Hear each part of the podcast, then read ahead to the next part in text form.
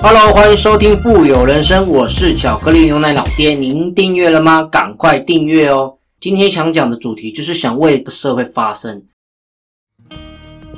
我今天看到了一则新闻，我觉得非常非常的难过，也非常非常震撼。相信大家也是因为看到我的标题而进来。哦，那你知道吗？我看了这新闻，觉得非常非常夸张。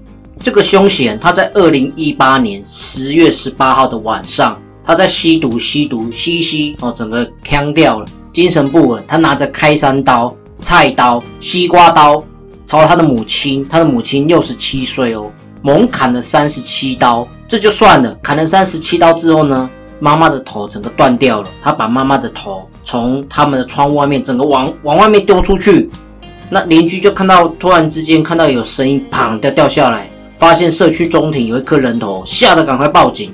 警察询问的时候，哦，他就胡言乱语说，哦，妈妈瞧不起他了，歧视他，又又说有人不爱他，就是对他的行凶动机就是怎么样，避重就轻，这非常非常夸张啊。那桃园地检署就判定他精神上有问题，哦，他说觉得这个人荒唐，有点白痴，让别人觉得说能够让别人发现这件事情，要觉得坐牢，觉得很浪费青春，我觉得很夸张啦。哦，那一审判定认为说，这个这个凶险呢，极凶残的方式杀掉他母亲，砍下他母亲的头颅哦，恶性重大。那重点是在新闻报道上面有说，他在国中的时候呢，就经常翘课打架，成年后呢，还涉嫌诈欺、恐吓入狱，哦，品性渐佳。可是重点是他两个亲姐姐都是希望说，不要判这个他弟弟这个死刑，不要判他这个死刑。所以最后用用所谓的刑法第十九条精神障碍来减刑。各位，首先这点我要讲一下。我们知道一个人如果要杀掉另外一个人，那是什么样的一个心理状态？姑且不论他是不是精神有问题，光是要杀掉一个人的头颅，到底要砍多少刀，你知道吗？而且你杀掉是你自己的亲生母亲。那我们讲到最之前。他为什么会有这个杀人动机？一定是他从小就已经培养他这样子，不小心有这样子的偏差行为。其实我们这个社会应该导正的是，如果有这样子的人出现，这个人是在你身边的亲朋好友，在他可能发生这样状况之前呢，以前我们就应该给他爱的教育，这才是社会应该拥有的方式。那我要讲是，我我觉得这个很夸张。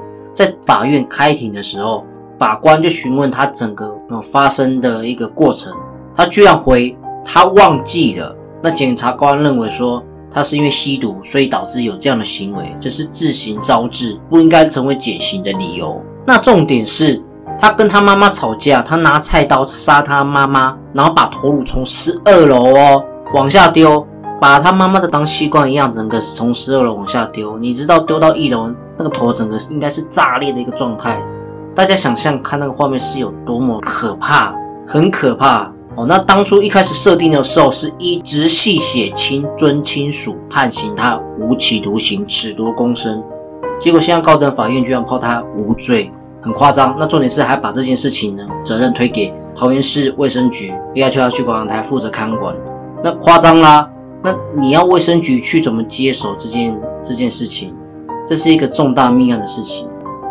据我所知，这个凶嫌他是家中的老幺。他总共排名第五，他上面有一，反正他上面有好几个哥哥，好几个姐姐，他是家里里面最小的那一个。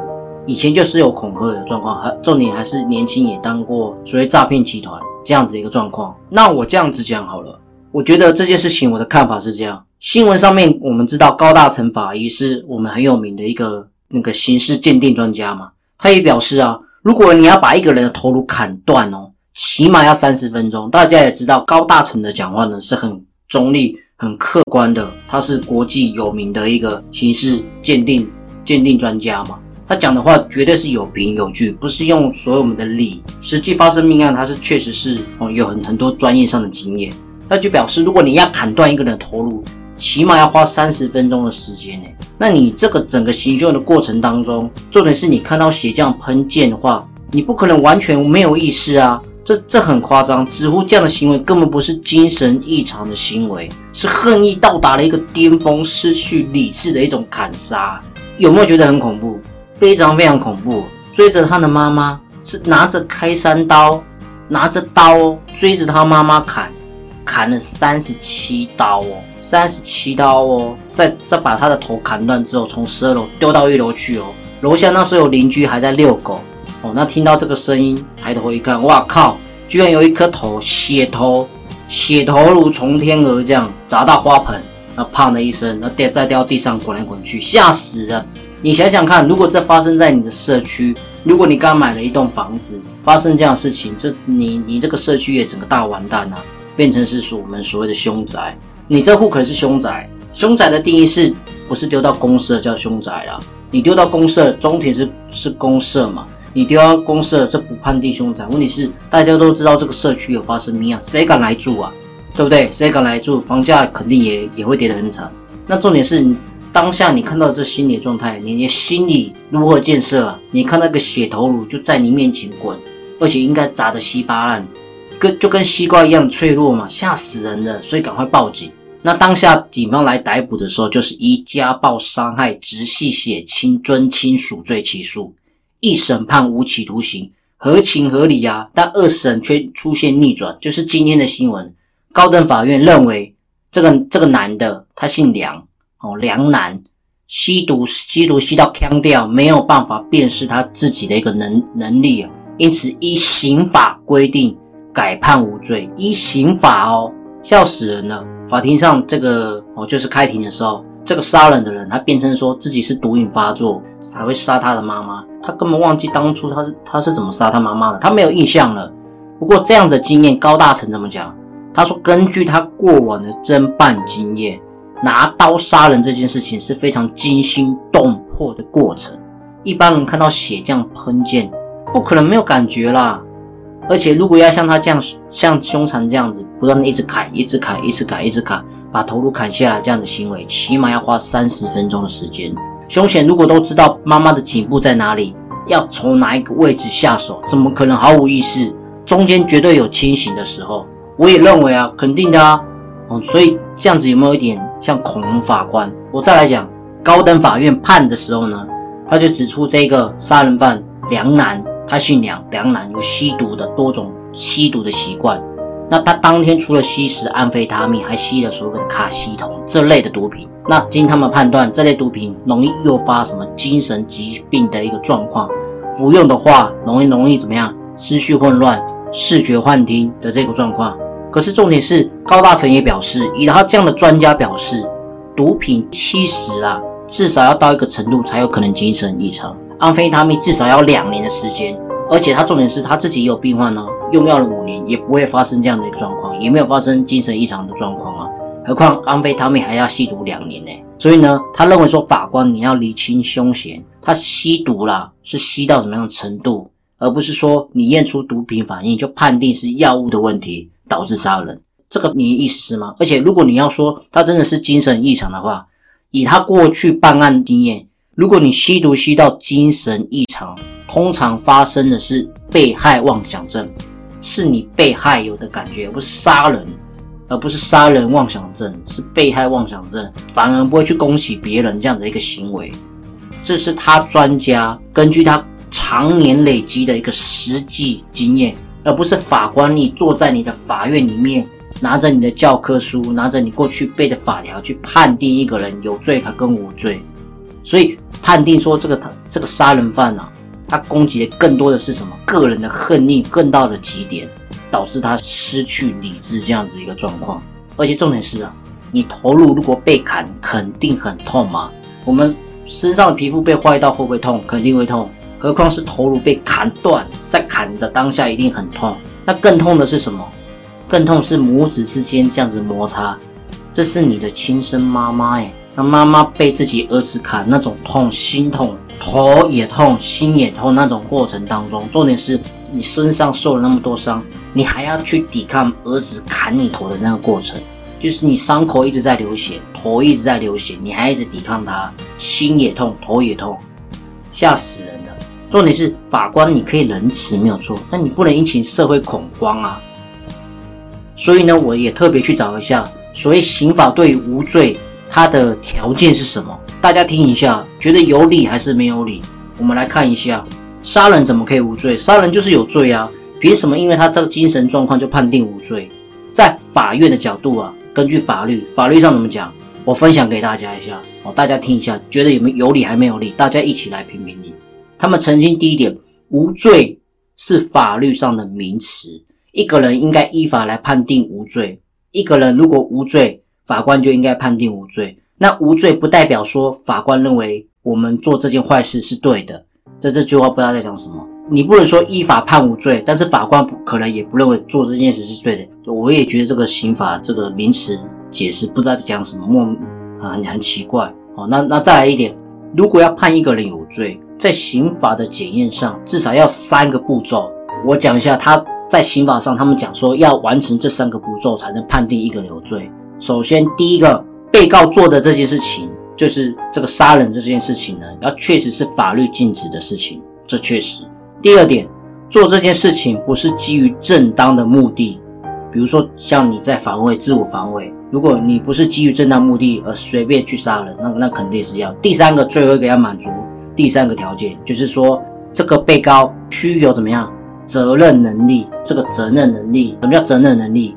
你拥有判断常理的能力，也就是说，这三个意思是：第一个，法律禁止，但你却去做；第二个。你没有正当的目的却去杀人，比方说防卫，杀人就本来就不对嘛。第三，你有责任能力却去做这件事情，这三个条件，如果你去杀人了，就代表是你是有罪的。所以，我们现在社会上所看到说这个人怎么可以无罪，通常都是因为第三点责任能力。刑法第十九条，大家去看一下，为什么我在法官、法院的认定上，为什么我们要把这人关起来？其实最重要的事情就是要预防嘛。就是把罪犯隔离起来，免得他危害这个社会，预防他，他去阻止想做坏事的人不要再去做，以免让别人受伤。那基于这个理由，我们就要处罚这个对象的这个人呢？就是说，他明明有足够的心智能力去判断当下不应该杀人的，但却选择去做坏事的。那这个在法律上我们叫做什么？行为与责任同时存在原则。我再讲一次。行为与责任同时存在原则。换句话说，如果一个人在做坏事的时候根本没有判断是非的能力，是不应该处罚的。这是法律的条款，他们是这样讲的。哦，他们认为说，你这样去处罚他这样的行为，没有办法达到上面所说的目的，就是他没有办法达到我们所谓预防的目的。因为这个人如果要被判有罪，被关起来，关起来的目的是什么？预防他再去伤害到别人。所以，如果这个人在精神上呢是没有办法去辨别行为及心事的缺乏，你去把他关起来，但是这样的做法呢没有办法达到预防的一个效果，所以没有意义。好啦，那这样子我要讲，如果这个人有精神障碍的话。那是不是每一个人都判无罪，都假装去判无罪好了？所以根据这样的状况，国外也有很多的做法啦，就是说，如果有些国家会认为说，那我就是假装我精神病，然后去杀人，我就可以判无罪啦。因此，有些的国家会把这个杀人这个人，在准备的过程当中，就是准备 K 下，准备假装自己精神障碍，这个过程当中也当做你杀人的一种行为，好去判定你去做处罚。还有别的国家认为。如果你要把自己搞成像精神异常这样的状况去犯罪，这种特殊刑期呢是不能同情的，不适用在减刑，照样要关，我照样判定有罪。再来，我讲一下，如果要主主张自己是有精神病，所以我无罪，是要科学上的证据。对于他们专家来讲，在刑事的诉讼上。如果要判定这个人是否有精神异常，必须要有找专家、找医生的鉴定哦。经过起诉的人与被怀疑犯罪的人两方一起辩论，法官再根据这些医专家、医生提供的证据，还有他们互相辩论的结果来做判决。你你听得懂我的意思吗？医生跟专家给出来的证据，法官来再决定这个人有罪还是没有罪。当然，我也相信，如果一个要假装精神病的人要骗过医生，我相信也是会很很难的。因为精神病确实，我我也能理解，你精神疾病这样子，通常应该会涉及你的生理跟心理，而且要确定你是不是有某种疾病，是一件很不容易的事情。那当然，在我们所认知，法官这个人应该是平常就是担任挖掘事实、拆穿各种谎言的一个专家，也不可能此时此刻被。哦，这个假装精神病的人瞬间脑波强掉，被他骗，这个我也同意，我也同意。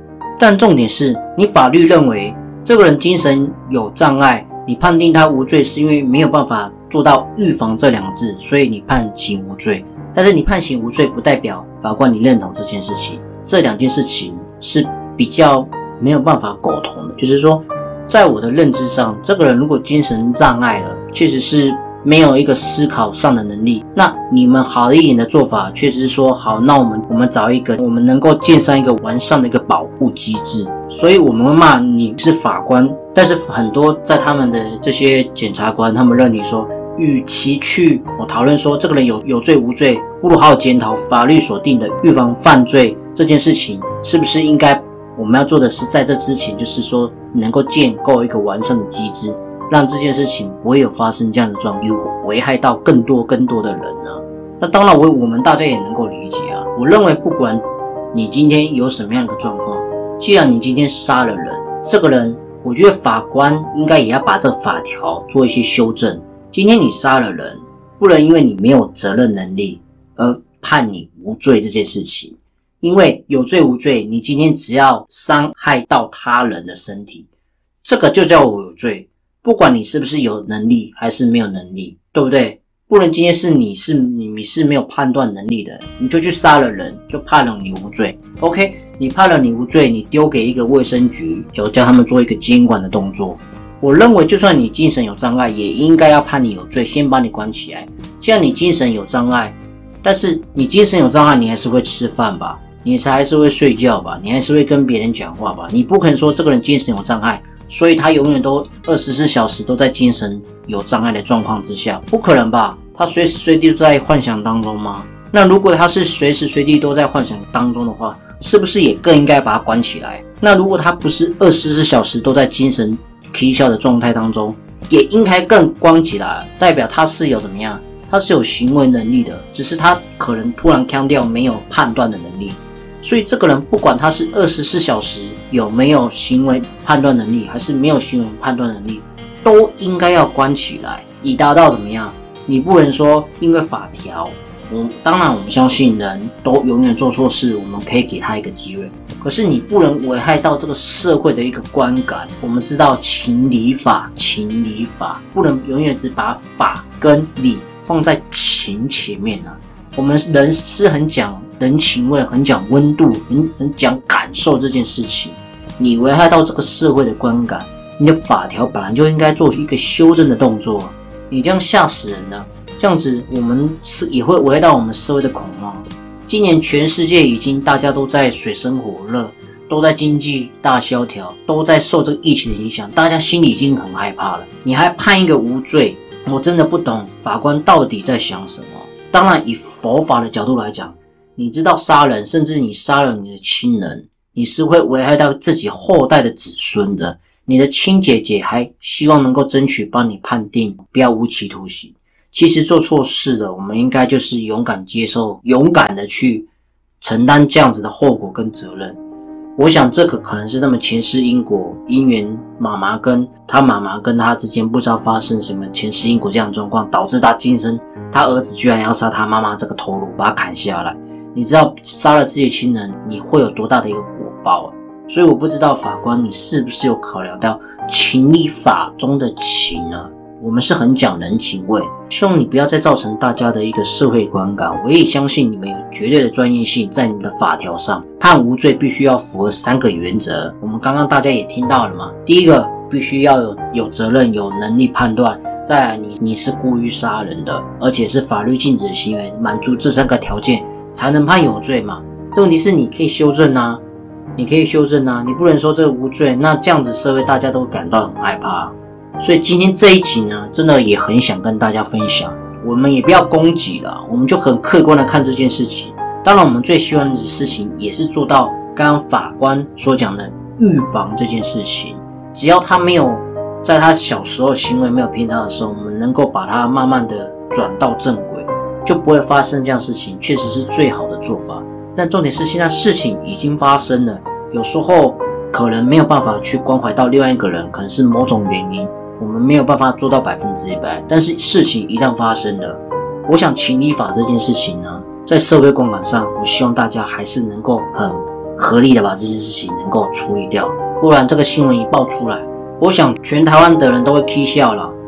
而且你不觉得这样子爆出来，如果大家都知道是哪一个法官判定的这样子，如果你是这个法官的爸爸妈妈，你心理上能够接受吗？所以这是我们今天这题所想分享的一个内容，大致是这样。所以大家如果喜欢听，也不是说喜欢听啊，如果大家喜欢今天我们所讨论的内容的话，这就是我们今天所讲的东西，好吧？时间也过得差不多了，那我们准备下集见哦。一样，如果各位喜欢我所分享的各方面的事情，如果喜欢的话，请记得订阅我哦。我们下集见，拜拜。